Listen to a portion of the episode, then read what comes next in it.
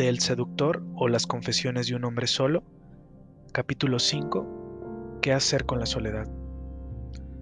No siempre he sido así, renuente al compromiso. Me he enamorado pero las cosas no han salido bien. En mi vida hay momentos en los que dudo de todo y me siento solo, en los que la casa está fría y desearía poder platicar con alguien. En ocasiones mis planes no resultan como quería las citas se cancelan o simplemente no hallo con quién salir. He pasado noches intentando conciliar el sueño, dando vueltas en la cama y percatándome de que la soledad a veces cala. Me han dejado plantado también, como Daniela, una profesora de inglés que tenía unos ojos infantiles y una boca deliciosa. Me encantaba escucharle hablar. Nos hicimos de una delicada amistad, un tanto alejada del deseo. Sentía por ella esa ternura que incita a los abrazos y a tomarse de las manos. Nunca llegó a nuestra primera cita. Tampoco volvió a responder mis llamadas. Desistí en el tercer intento. Es una regla para mí, pero me quedé con la espina clavada. ¿Por qué no llegó? ¿De qué se enteró? Que supo de mí para que nunca más me volviera a dirigir la palabra. Nunca lo sabré y no me conviene sacar conclusiones. Otras veces, no mentiré, en la resaca del domingo o al ver mi cartera vacía después de un viernes más alocado de lo normal, es apetecible el hastío de una vida ordinaria. Desayunar acompañado, ver una película o salir a comprar la despensa de la semana no obstante, estos deseos son efímeros, se disuelven en el ritmo del día a día. Cuando observo las múltiples opciones que hay a mi alrededor se me pasan.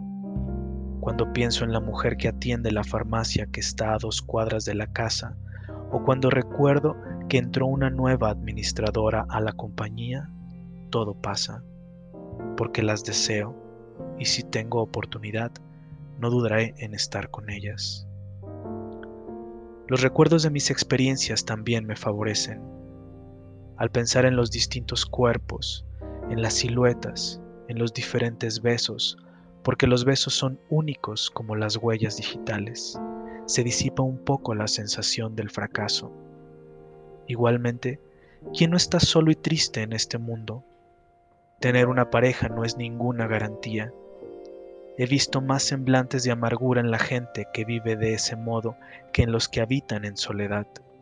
Yo, comparado con mis amigos, no tengo tantos años encima. Los veo descuidados, canosos, con hartazgo y resignados. Las barrigas crecidas y el cabello escaso no son una buena señal según mi criterio. La única preocupación que tengo soy yo mismo.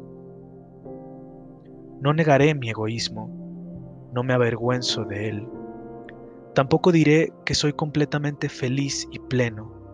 Tengo mis dudas como cualquier otro, mis malos momentos. A todos nos pasa. Algunos se refugian en el alcohol, otros en vicios menos nocivos como el hacer ejercicio, y otros tantos en los más peligrosos como la religión. Yo nunca entendí el placer y la pasión de patear una pelota ni correr para atrapar un balón, mucho menos de ver cómo lo hacen un puñado de sujetos a través de la televisión. Probablemente aprendí eso de mi padre. Criticaba todo y todo le molestaba. ¿Y de la religión? Bueno, pienso muchas cosas. Siempre he creído que tantas personas, la mayoría, se sumergen en, tareas interminables como tener una familia, para desprenderse de otra complicada responsabilidad, hallar el sentido de la vida. Cuando se acepta sin cuestionamientos que así funciona el mundo, que Dios nos hizo para crecer, casarnos, tener hijos y morir, todo lo demás debe convertirse en algo insano, en algo pecaminoso y sucio. De lo contrario, ¿quién en su sano juicio lo haría? Se hizo del matrimonio un sacramento y de la familia el núcleo de la sociedad para que toda vida que no se ajuste a ello se sienta presionada a pertenecer a él. La publicidad, el entretenimiento y todo lo que está a nuestro alrededor nos dice que si no cumplimos con esos convencionalismos estamos incompletos, pero todo es una falsedad. Tal vez mi forma de vivir también lo sea, pero por lo menos es la falsedad que elegí para mí una mentira placentera y cambiante. Estaré solo, a veces acompañado y a veces no, pero siempre solo. Lo acepto sin protestar. Yo creo que se puede alcanzar cierto nivel de soledad cuando se es sumamente dichoso o profundamente desafortunado.